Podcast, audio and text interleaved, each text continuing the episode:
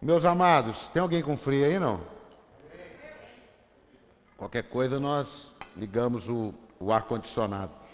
Eu tenho alguns domingos, é, dois domingos, eu ministrei, tem uma mensagem, eu ministrei duas partes dela e hoje eu quero encerrar essa mensagem que é sobre a jornada, sobre uma jornada de vida.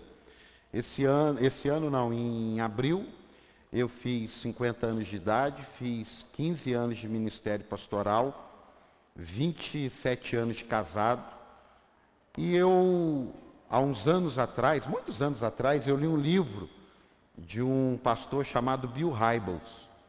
E o nome do livro, falar nisso, tem que devolver, viu, queridão? Tá.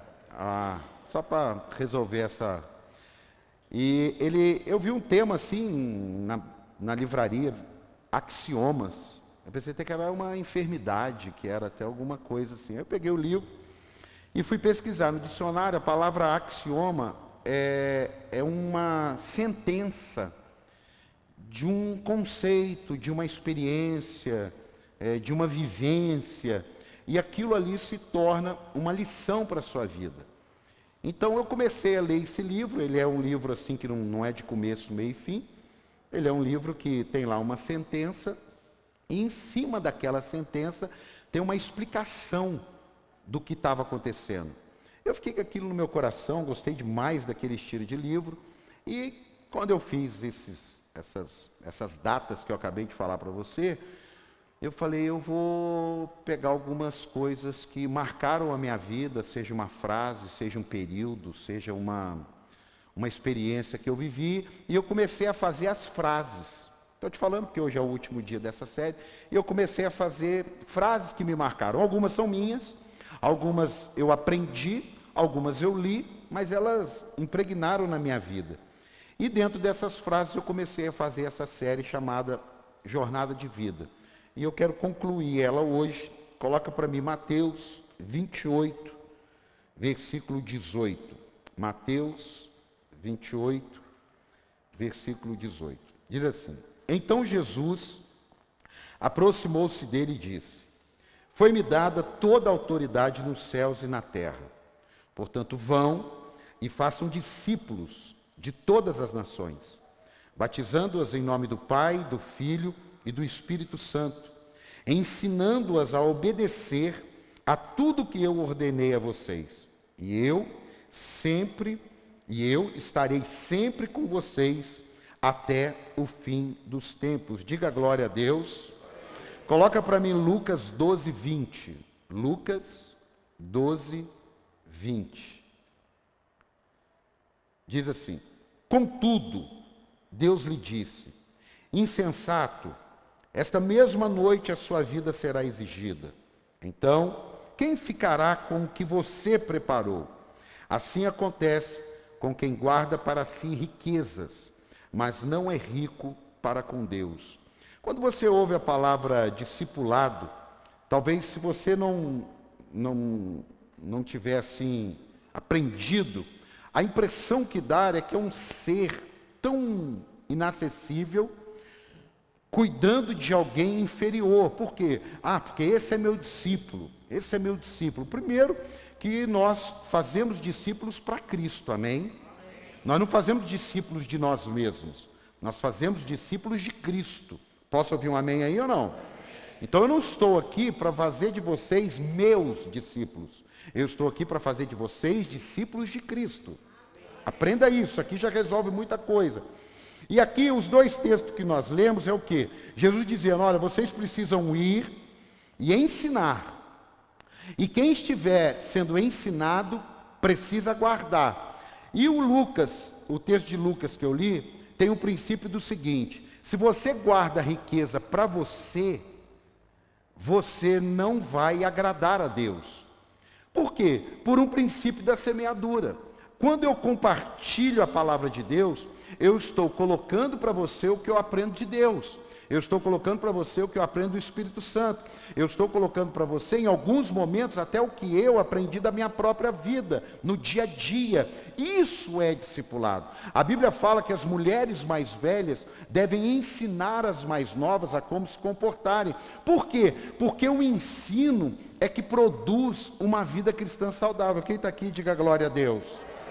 Agora, em cima disso, é o que nasceu essa série de mensagens.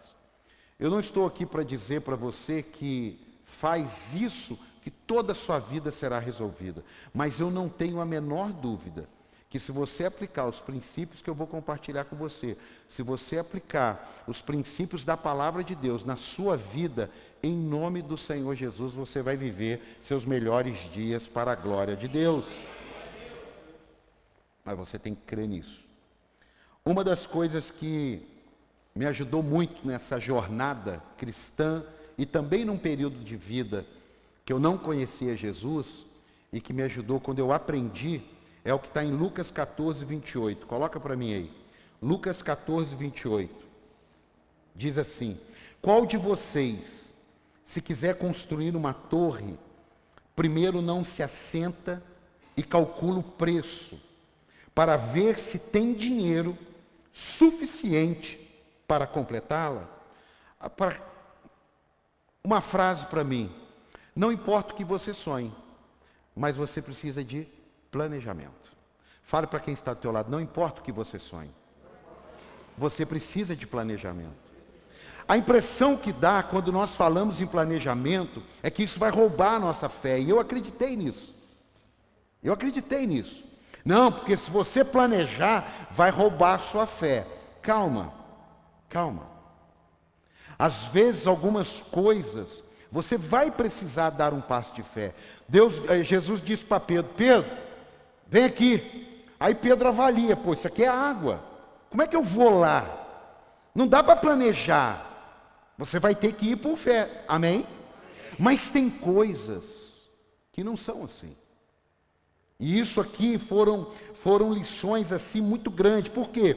Jesus diz: isso não é que vai roubar a sua fé, isso vai empoderar você com sabedoria.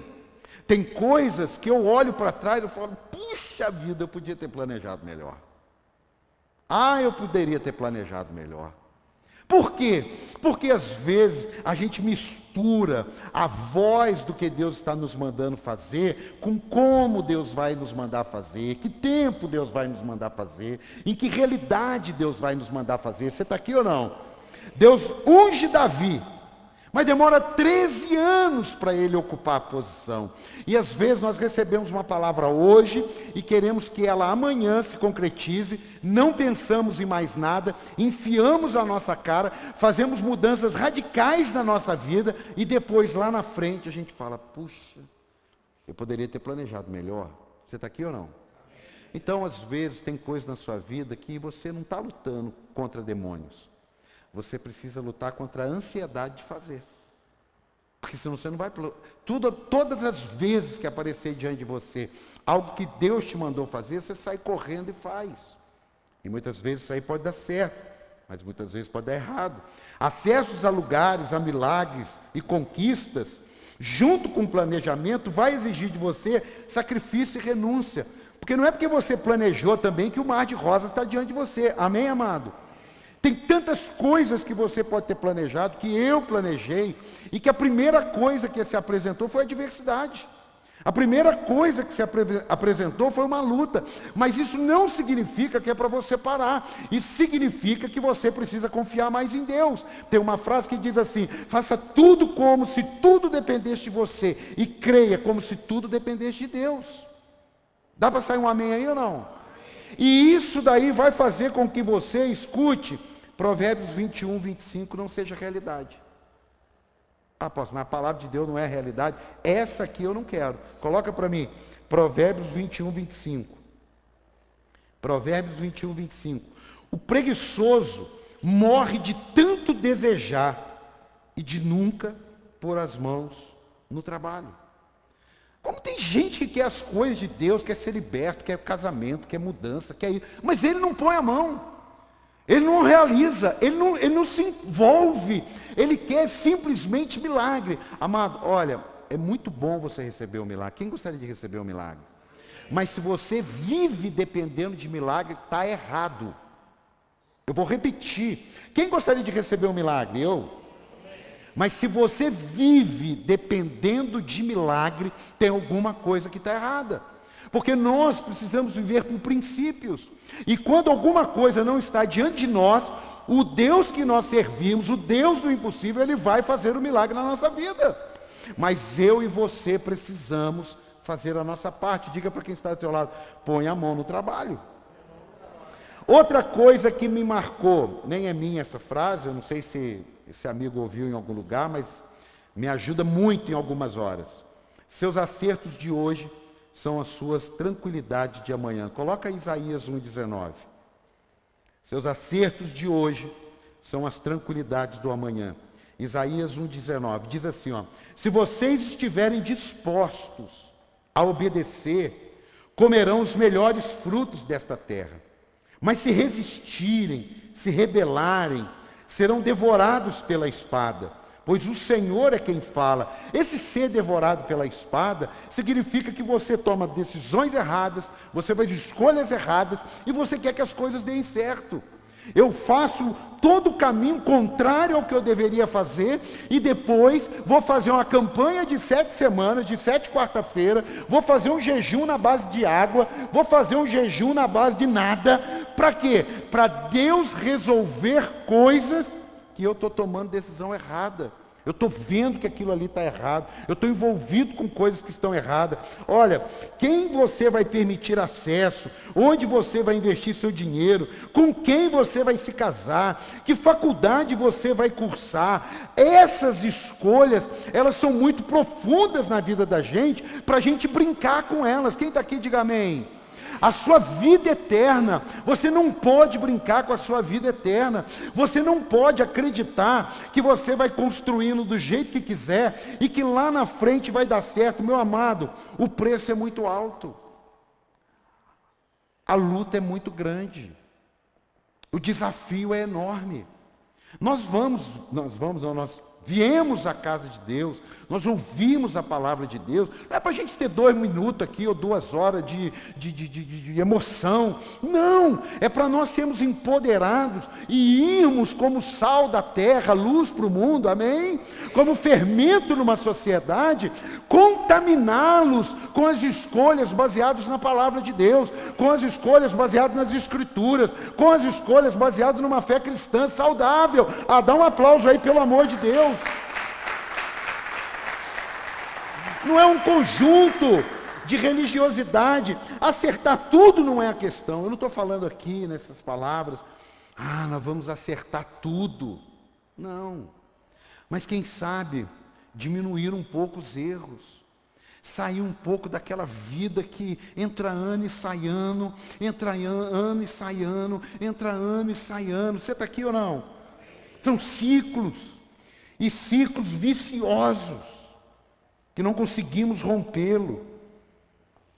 Sua escolha de hoje é a sua tranquilidade de amanhã, passa pela sua saúde. Irmão, a igreja fala de saúde, a Bíblia fala de saúde. Fala sobre dormir bem, fala sobre comer bem, fala sobre, toma um pouquinho de vinho que está com problema no seu estômago, Timóteo. Fala sobre saúde. Quantas pessoas estão adoecendo? Quem está aqui? Quem está aqui? Isso tem a ver o quê? Com escolha. Isso não tem a ver com amanhã, isso tem a ver com o seu hoje. Faz parte. São coisas que vão mudando a vida da gente. Cuide melhor dos seus relacionamentos hoje. Seja qual for. Seja no trabalho, na faculdade, com pessoas. Eu sei. Enquanto eu estudava isso daqui, eu me lembrei, você, quando eu falo cuidar dos relacionamentos, não significa que todos vão se relacionar com você. Já passei de acreditar nisso e é bom você também amadurecer nessa área. Mas significa que o que depender de você, você está aqui ou não? É o que depende de você que a Bíblia está falando. Deus não coloca o peso sobre a vida do outro em relação às suas atitudes. Deus coloca sobre você a responsabilidade sua sobre as suas próprias atitudes. Tem alguém para dar um amém aqui ou não?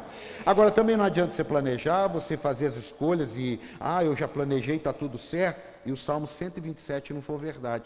Coloca para mim. Salmo 127, verso 1.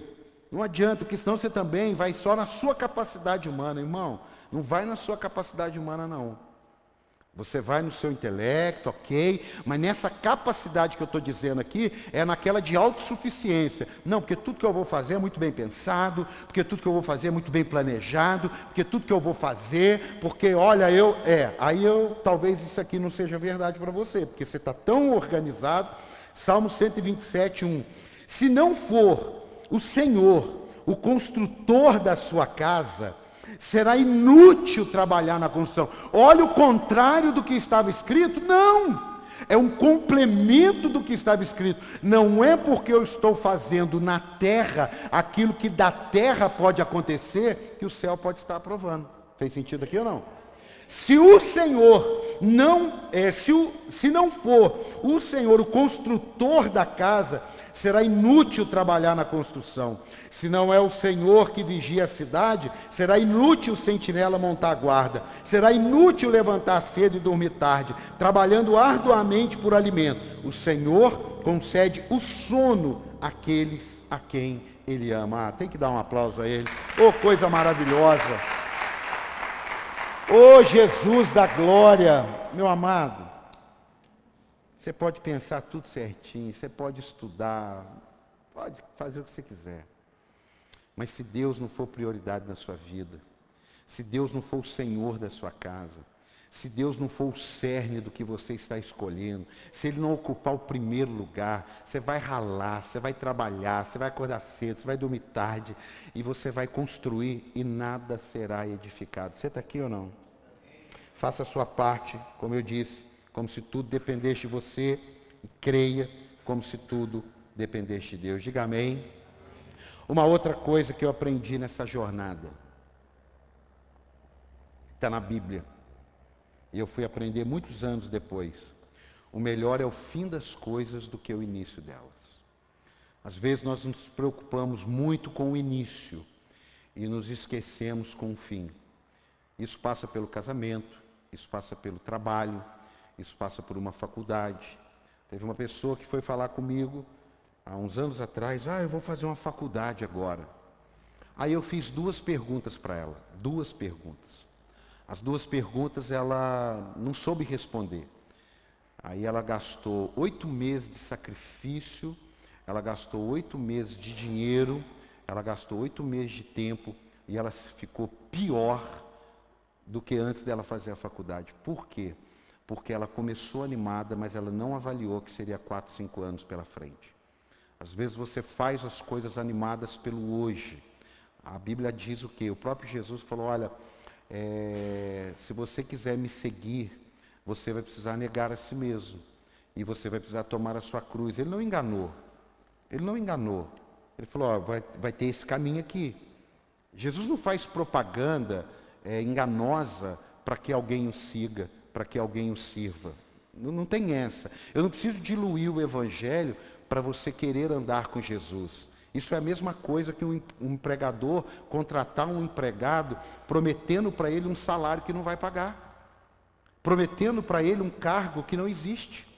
Então, no reino de Deus, às vezes nós até não começamos muito bem. Eu não comecei muito bem o reino de Deus. Mas o importante é irmos melhorando a cada dia. Tem alguém aqui ou não? Tem coisas que a gente até tem dificuldade no início. Você vai andar de bicicleta, você vai aprender quando você era criança, você tem até dificuldade, mas ali você vai se melhorando. No mundo de Deus é assim. Tem pessoas que desistem porque eles querem começar da onde muitos estão terminando. Um amigo meu falou um negócio, eu falei, cara, eu te ouvi falar um negócio desse na internet, é verdade. Ele falou, Paulo, tem muita gente querendo começar aonde pessoas já estão terminando.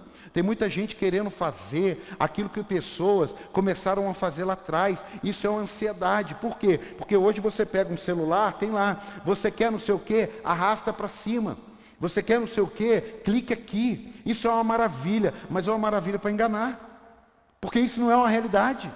As coisas são difíceis. Eu escrevi aqui, ó, Zacarias 4:10. Coloca para mim aí. Eu escrevi não, né? Eu quero ler com você isso aqui. Ó. Isso aqui não é uma ideia, o melhor é o fim das coisas do que o início. Não, isso é bíblico. Pois aqueles que desprezaram o dia das pequenas coisas, ó, Pois aqueles que desprezaram o dia das pequenas coisas terão grande alegria ao verem a pedra principal nas mãos de Zorobabel. Então disse: Esses sete lâmpadas são os olhos do Senhor, que sondam toda a terra. Tem coisas que nós desprezaremos hoje e amanhã nós vamos ver. Puxa vida, devia ter feito mas já passou, porque no início de fazer, seja uma vida com Deus, seja um negócio, seja o que for, você tem os seus primeiros dias. Ah, se eu tivesse aprendido isso há mais tempo.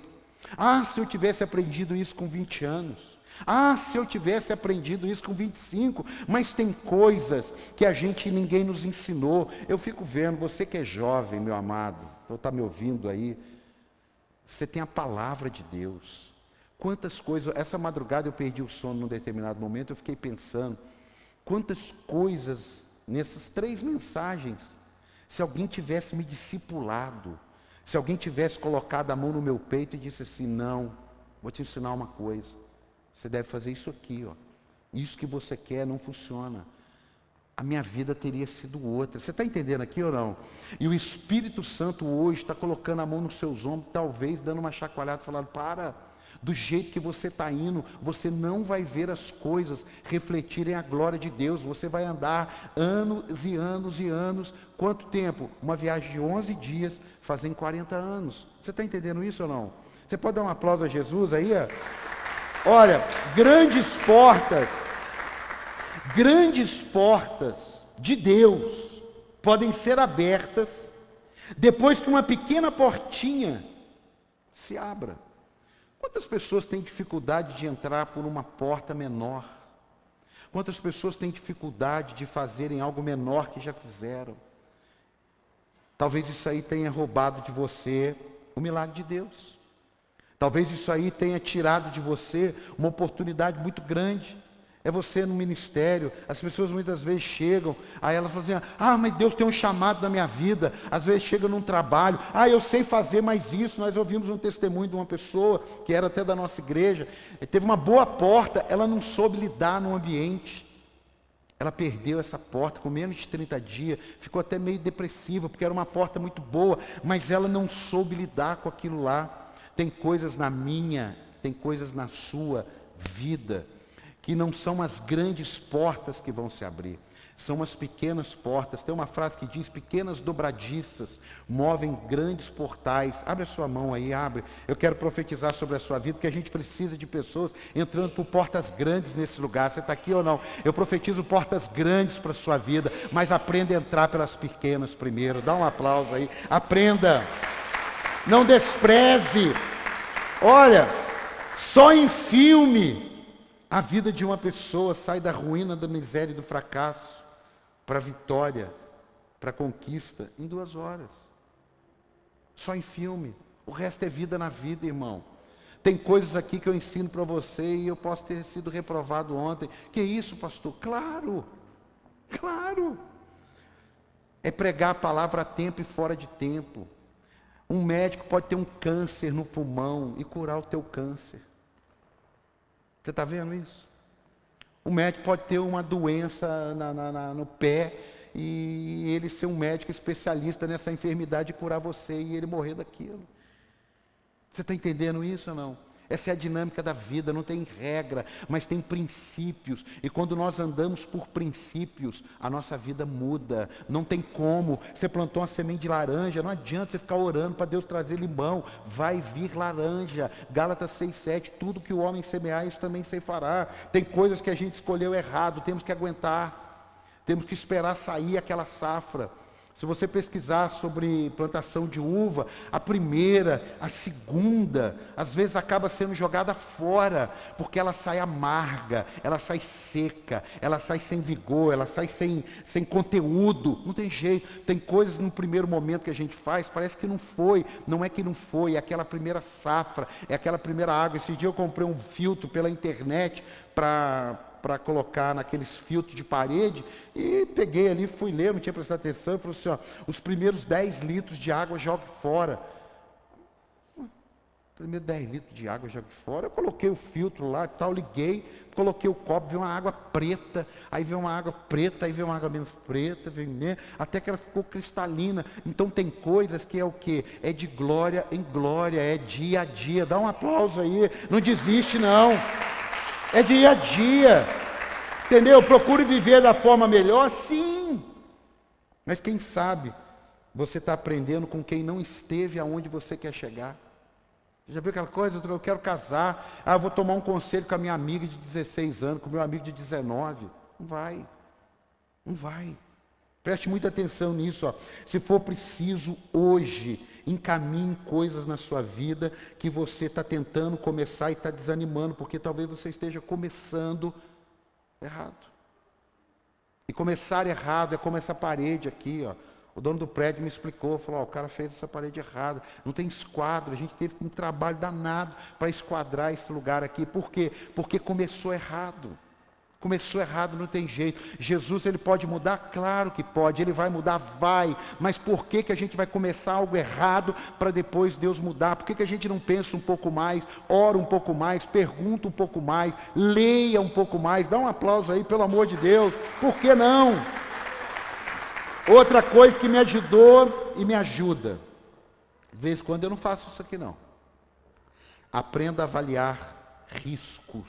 Olha aqui, eu estou falando riscos.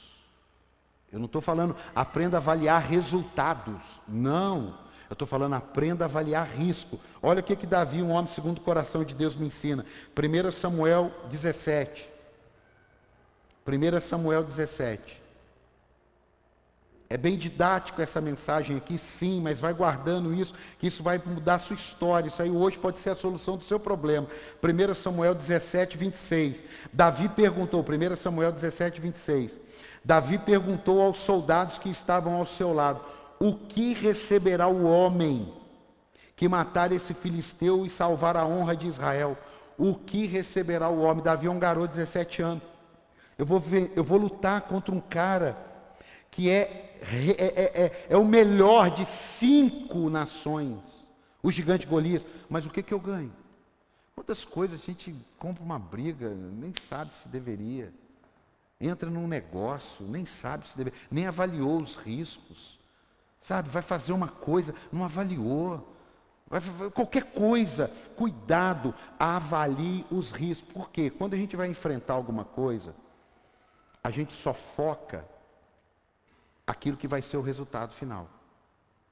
Escute. Quando a gente vai enfrentar alguma coisa, a gente procura focar aquilo que é o resultado final. E você fica cego para o resto. Você fica cego. Você, você, alguém fala assim, é, mas tem que ter cuidado. Não, porque você está focado naquilo dali. Davi estava focado em vencer a batalha? Sim, sim. Porque ele falou: quem que é esse cara que está afrontando Deus vivo? Mas eu gostaria de saber uma coisa: o que, que ganha quem ganhar dele? Às vezes eu e você perdemos energia, força, corremos um risco danado e a gente nem sabe qual é a recompensa daquilo. Está fazendo sentido para você isso aqui ou não? A gente entra no meio de batalhas, a gente compra brigas, a gente tenta resolver o problema de quem não quer que o problema seja resolvido. A gente tenta aconselhar quem não quer conselho. A gente tenta corrigir quem não quer ser corrigido. E eu falo para vocês, isso aqui para mim é uma luta. Pela posição, pela personalidade, a maneira que Deus me formou. Se eu vejo você fazer alguma coisa, eu quero chegar e falar, cara, não faz esse negócio não. Às vezes ele nem me pediu. Às vezes você é até mal interpretado. Ô, ô Bruno, vem cá, eu estou vendo você fazer aquele negócio. Cara, sai fora aquele negócio, aquele negócio lá não é legal não. Aquele negócio lá não vai para frente não. E de repente, ele não me pediu. É difícil isso, principalmente para a minha posição. A minha posição, ela exige isso de mim. Eu não posso ser inerte, assim, pá, estou vendo a pessoa ir para o abismo. Mas, tem que avaliar. Vale a pena isso? Talvez você está se metendo em problemas que não são seus. Provérbios 26, 17. Coloca para mim aí. Provérbios 26, 17. Como alguém que pega pelas orelhas um cão qualquer, assim, olha, é um cão qualquer. Porque se o cão é seu, você puxa a orelha dele, puxa o rabo dele, morde ele e tal, está tudo certo. Mas é um cão qualquer, ou seja, não é teu. Aquilo não é para você. Assim é quem se mete em discussão alheia. O dono do cão, ele vai lá e tira o osso da boca do cão. Por quê? Porque é dele aquilo ali. Está fazendo sentido aqui ou não? Vocês estão quietinhos, dá um amém aí. Avalie seus riscos. Nem todas as questões são suas. Por mais que você tenha boa vontade, né? Porque essa frase, ei, mas eu tive boa vontade. Eu descobri que essa frase não muda muita coisa, não. Ai, mas eu tive boa, eu tive boa vontade. Não, eu acho que a gente vai precisar melhorar um pouco essa frase aí. Está fazendo sentido ou não? Porque a gente às vezes vai fazendo as coisas é, é, respaldado de uma veste, dizendo assim: ah, mas eu tive boa vontade. Não adianta você fazer um negócio ruim e dizer assim: ah, mas eu tive boa vontade. Ah, deixa que eu faço o almoço. Aí fez um almoço ruim, ah, mas eu tive boa vontade. A gente vai cobrindo o que é ruim com essa frase. Você está aqui ou não? Outra coisa. A maioria das coisas que eu tenho pregado aqui nessas três semanas, nessas três mensagens, eu falo para você que a, experimentei muito. Mas eu também tenho que dizer para você aquilo que eu não experimentei e eu não quero experimentar. Essa aqui é uma delas. Essa aqui é uma das frases que me ecoa em alguns momentos da minha vida, mas eu, graças a Deus, espero que você não precise dela também, porque não é fácil. O preço do pecado é muito caro. O preço do pecado é muito caro. Em momentos muito decisivos da minha vida, eu lembro dessa frase. O preço do pecado é muito caro. Às vezes, a gente não avalia isso e acha que depois dá um jeito. Vamos para a Bíblia, vai. Vamos ver se é caro mesmo. Romanos 6, 22. Talvez você, essa frase pode mudar muita coisa na sua vida. É você se lembrar. É muito caro o preço que custa uma vida de pecado. É muito caro. É muito caro.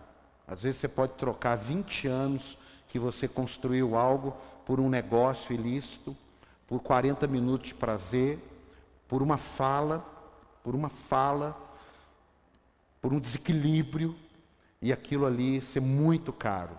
Eu penso nisso. Em alguns momentos da minha vida, isso aqui me ajudou muito. Eu não quero nunca precisar pagar. Eu não estou dizendo que eu não erre, mas eu estou dizendo a prática do pecado. Você está aqui ou não? Porque, olha, Romanos 6, 22. Mas agora que vocês foram libertados do pecado e se tornaram escravos de Deus, o fruto que colhem leva à santidade, e o seu fim, a vida eterna. Pois o salário do pecado é a morte, mas o dom gratuito de Deus é a vida eterna em Cristo Jesus, nosso Senhor. O salário do pecado é a morte. Você, quando entra numa empresa, tem uns pessoal aqui que entrou numa empresa agora há pouco tempo, que a gente arrumou, eles vão trabalhar 30 dias e vão receber. Ou seja, é uma recompensa. Então aqui Romanos está dizendo: se você trabalha pela vida eterna, você vai ter a recompensa da vida eterna. Se você trabalha pelo pecado, você vai ter a recompensa que é a morte. É muito triste lidar com o problema de um irmão, de um líder, de um pastor, de uma pessoa amada, quando ela está na prática do pecado e chega à conta. Normalmente fere todo mundo, irmão. Irmão, eu estou há 15 anos. Eu não consegui resolver um problema de pecado em que todos saem bem, todos saem felizes, todos saem é, resolvidos. Não. Não. É como você, me perdoe a expressão, mas tem muitas crianças pequenas aqui, como você limpar uma criança naquele dia que não comeu bem e o negócio foi ruim. Você acaba se sujando. Você está aqui? Você está entendendo? Você acaba se sujando. Apóstolo, mas tem solução? Tem. A questão não é isso. A questão não é se tem solução. A questão é que muitos não aguentam pagar o preço da restauração. Porque tem um preço. Não é, não é que eu queira, tem um preço. Pode ser o pecado que for, tem perdão? Claro. O amor de Deus, a, a graça de Deus, a, a, o favor de Deus, nunca vai estar fechado para uma pessoa. Não interessa o que ela fez, não interessa o grau de, de. Não interessa. O problema é a consequência disso. Então é melhor a gente pensar, e não é viver por medo também, não. Eu estou só dizendo, meu Deus, aquilo dali pode ser uma pedra de tropeço. Eu até, é bom falar, porque às vezes pode, às vezes não, né? Sempre tem alguém que precisa ouvir alguma coisa quando nós estamos pregando. Eu, nesses últimos 20 dias, várias pessoas, devido a alguns vídeos e tal, começaram a seguir. E uma pessoa mandou lá, uma mulher, mandou lá, oi. Eu simplesmente olhei e o Espírito Santo falou, não responda. Eu não respondi. Aí mandou de novo, você não está podendo falar, até esqueci de comentar que a pastora está vindo aqui no ao vivo aqui. Você não está podendo falar? Eu não respondi. E aí veio, oi, você não está podendo falar? Eu fui lá e excluí. Não vi o perfil, não vi quem é, não vi o que é, mas não queria falar das coisas de Deus, porque é diferente. Eu estou precisando de ajuda, já atendi. Então tem coisas na vida da gente que se a gente não tiver resolvido antes, ei, se a gente não tiver resolvido antes, deixar para resolver na hora, pode ser que não dê tempo. Você entendeu a diferença? É isso daqui que Romanos 6 está dizendo. Cuidado para deixar para decidir coisas na hora. Cuidado. Talvez tenham coisas na minha na sua vida que se nós tivéssemos definido antes, não precisaríamos ter pago alguns preços. Olha o que, que diz 2 Pedro 2,12. Coloca aí. 2 Pedro 2,12. Não estou passando aqui para você uma imagem de perfeição, não, viu? Eu só estou dizendo para você que nós somos feitos do mesmo material. Não pense que quando eu comecei há 15 anos atrás a ficar nesse altar, 40, 50 centímetros mais alto, que mudou a minha composição. Não, não mudou não. E não vai mudar a sua, porque é da nossa natureza. Tem alguém aqui ou não? Então guarde isso. 2 Pedro 2,12. Mas eles difamam o que desconhecem e são como criaturas irracionais, guiadas pelo instinto, nascidas para serem capturadas e destruídas. O que está dizendo aqui? Serão corrompidos pela sua própria corrupção. Há uma corrupção, sim. Ah, não, mas na cruz, na cruz foi tudo resolvido, mas não foi resolvido como muitos estão pensando. Há um ser dentro de mim que, se a presença de Deus sair, ele volta. Ei, é por isso que uma pessoa desvia, é por isso que uma pessoa se enfraquece, é por, é por isso que uma pessoa abandona a fé. Porque quantas pessoas se enfraqueceram nessa pandemia na fé, simplesmente porque tiveram que ficar em casa, simplesmente tiveram que assistir um online, eles se enfraqueceram, e quando eles se enfraqueceram, aquilo que estava adormecido acordou novamente, e olhe, Jesus diz: Eu entro numa casa, eu limpo a casa, eu fico lá, mas se me colocarem para fora, ela não fica vazia. Aqueles que habitaram naquela casa voltam e não voltam sozinhos, voltam com mais pessoas, voltam com mais demônio. Você está aqui entendendo isso ou não? Talvez você tenha chegado e falou, mas que papo é esse? Esse é o papo que está na Bíblia. É para isso que nós estamos aqui. Nós não estamos aqui para ensinar você a ganhar dinheiro. Nós não estamos aqui para ensinar você a montar seu próprio negócio. Nós estamos aqui para ensinar você a viver uma vida cristã que vai te conduzir a uma vida eterna. Dá um aplauso a Jesus aí. Esse é o papel da igreja. Não é você viver com medo, mas é você viver com Deus. Porque o amor de Deus lança fora todo medo. Adão e Eva não tinham medo quando Deus chegava. O dia que eles passaram a prática do pecado, desobedeceram a Deus, quando Deus chegou, eles ó, sumiram. Outra frase que me ajuda: tudo passa, menos as consequências. Elas levam tempo. Tudo passa, menos as consequências. Essa, igreja, há 15 anos atrás, ela nasceu debaixo desse versículo aqui, Mateus 24, 35. Coloca para mim, Mateus 24, 35. Isso aqui é para você mastigar depois, ouvir de novo. Não adianta você vir rodopiar e vai receber, e vai receber. Eu vou receber o quê? Eu vou receber como? Eu vou receber com o quê? Eu preciso ter ferramenta para sair daqui e enfrentar a multidão. Você está aqui ou não? Mateus 24, 25. Esta igreja nasceu com esse versículo aí.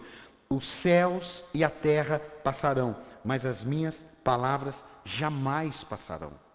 A palavra de Deus não vai passar porque o mundo mudou. A palavra de Deus não vai passar porque a ecologia melhorou, a política mudou, a economia está rompendo. A, palavra de Deus não vai mudar por isso. Do mesmo jeito que a palavra de Deus não vai mudar se vier o caos.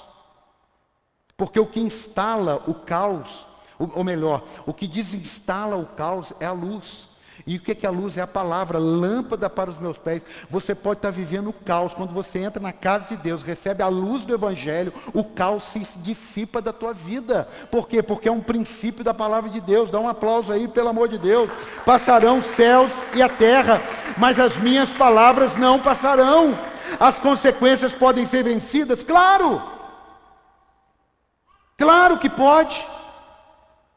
Claro! Existem coisas que as consequências vieram e eu tive que romper com as consequências. É claro, mas a gente pode pensar um pouquinho e não viver malucadamente. Quantas pessoas que depois que vem a consequência desistem. Por quê? Porque não se arrependem, não têm forças para recomeçar, jogaram fora seu propósito. É uma decisão, talvez um pouquinho mais de tempo Mike Murdock ele diz assim: o tempo força o erro se manifestar. Diga o tempo, diga forte, o tempo força o erro se manifestar. Também não, não, não, adianta a gente ficar aqui esperando o tempo a vida inteira, mas existe um período de consagração, existe um período de oração, existe um período que nós temos ali, que aquele período é importante. Esperar um pouquinho, quem limpa a piscina sabe, você joga um produto lá, você tem que tomar um cafezinho, tomar uma água, ir no banheiro, porque o produto precisa baixar a sujeira. Quem está aqui? Precisa daquela baixada. Esse tempo, ele é necessário.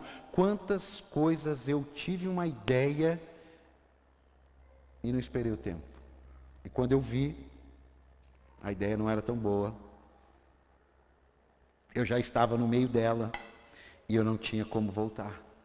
O que que fez? Uma consequência. Tem que pagar, tem que pagar. Não tem jeito. Uma pessoa, ela pode ter vivido a vida que teve. Ela entrega a vida a Cristo. Se ela foi um assassino, se ela foi qualquer outro tipo de situação, a consequência vem. Deus não anula consequências. Não anula. Deus é bom, Deus ama, e você que ama seu filho, você não anula a consequência dos problemas que ele vive, ou dos problemas que ele cria. Ele pode não ter estudado e repetir de ano.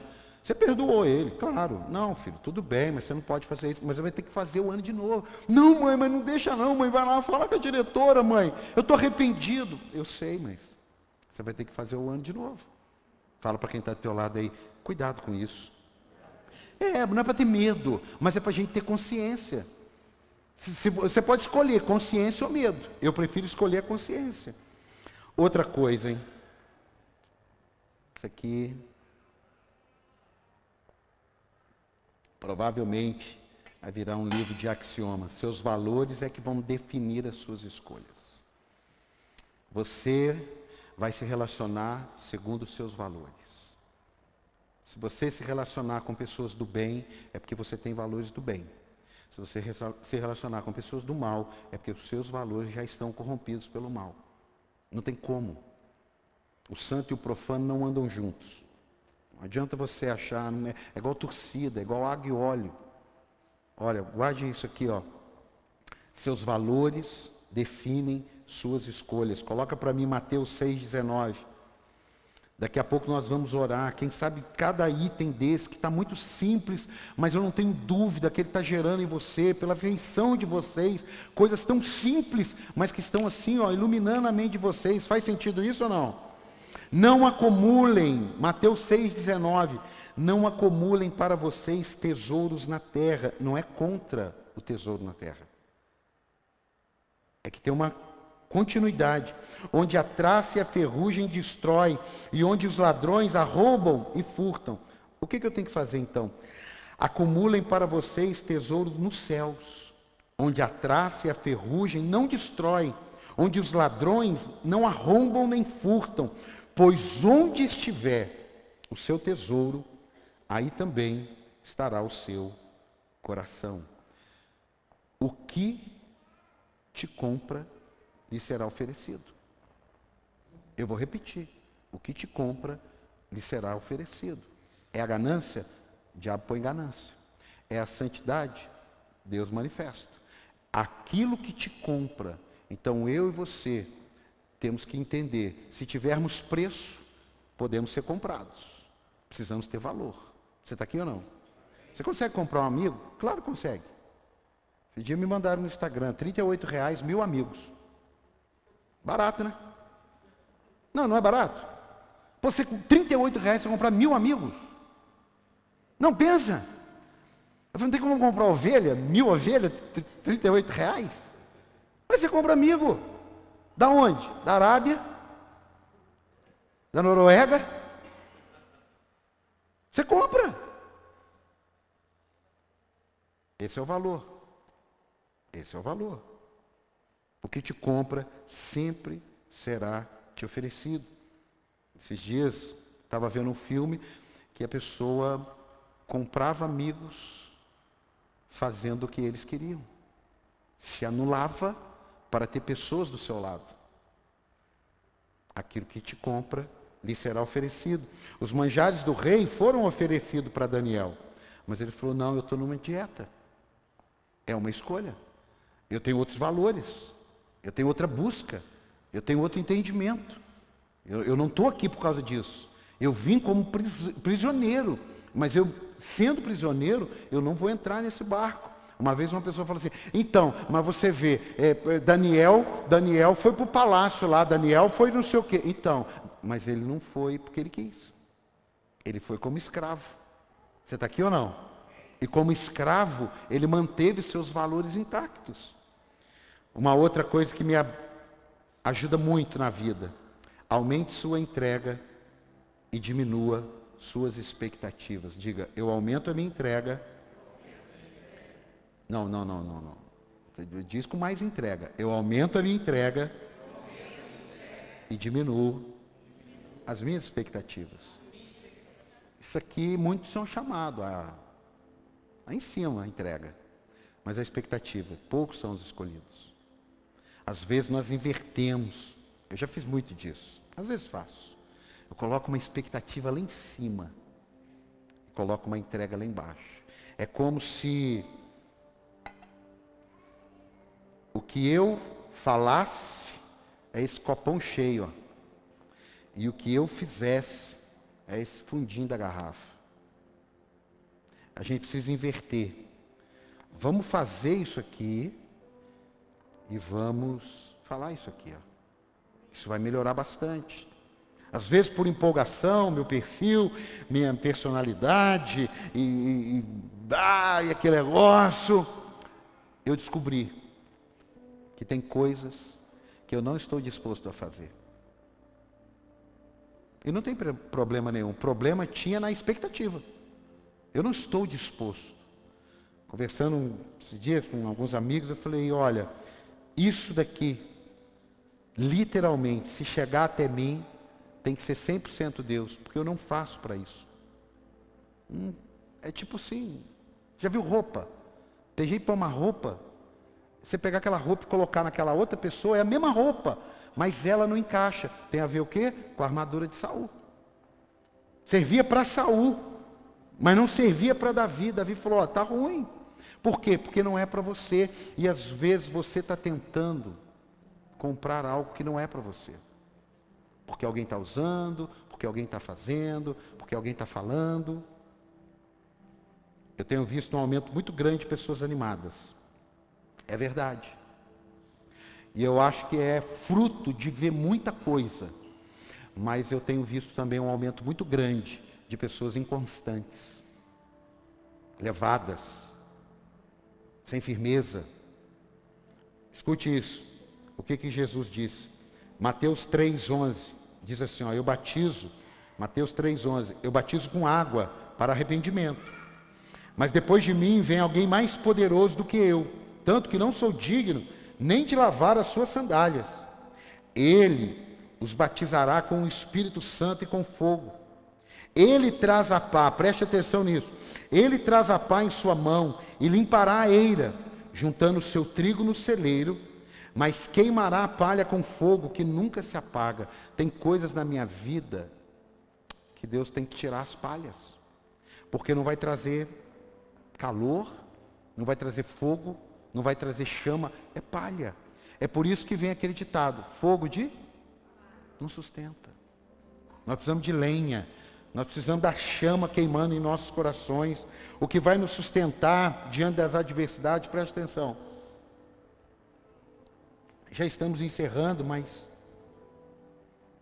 eu aprendi isso. O que me sustenta na hora que eu atravesso uma adversidade não são as campanhas que eu vou fazer. Escute. O que me sustenta na adversidade não são os cultos que eu digo que vou vir. O que me sustenta na adversidade não são as ofertas que eu digo que vou entregar. Não. O que me sustenta nessa hora são os cultos que eu já vim, são as ofertas que eu já dei, são as orações que eu já fiz, são as entregas que eu já fiz. A gente tenta inverter. O sistema de incêndio não é na hora que está pegando fogo, é na hora que está construindo o prédio. Pegou aí ou não? A sua fé é, é, é, é muito perigoso você deixar para sair buscando a Deus como as cinco virgens, que acabou o azeite, chegou o noivo e ela sai para comprar. Não! Você já deveria tê-la. Você não precisa esperar o seu casamento chegar quase no fundo do poço para fazer um vida dois. Faz enquanto está bem. Você está aqui ou não? Pessoas satisfeitas são seletivas. Escute. Quando eu estou satisfeito, eu sou seletivo. Quando eu não estou, eu como qualquer coisa. Você já chegou na sua casa, pegou um resto de uma carne de ontem, um pouquinho do feijão, esquentou, porque você estava doido. Mas se você chega e fala assim: o que, que tem para janta? Eu vou buscar, eu vou preparar eu quero comer isso. O que, que aconteceu com uma nação que foi dividida pela necessidade? Isaú e Jacó. Jacó tinha a comida, Esaú tinha a necessidade, a tempestade perfeita para o caos. O meu desejo com um prato de lentilha na minha frente. Eu esqueço do guisado, eu esqueço da picanha, eu esqueço do tomahawk, eu esqueço de tudo e como um prato de lentilha e jogo tudo que Deus planejou para a minha vida fora. Por quê? Porque a necessidade encontrou a tempestade perfeita, um prato de lentilha. Oh, meu amado, em nome do Senhor Jesus. Em nome do Senhor Jesus para fechar. Cuidado em andar pela necessidade, cuidado em ter vindo hoje, porque você hoje precisa de uma resposta. Claro que você está saindo daqui com uma resposta, mas não ande sempre dependente de Deus de uma resposta. Ande dependente de Deus por um relacionamento. Deus não é um banco, diga, Deus não é um banco. Você já reparou que banco só oferece dinheiro para você quando você não precisa? Você já reparou? Né? Você foi gerente de banco? Não é? O cara está lá com dinheiro no banco, o banco quer dar dinheiro para ele. O outro que precisa. Por quê? Porque o outro banco já falou, ih, esse aí está na necessidade.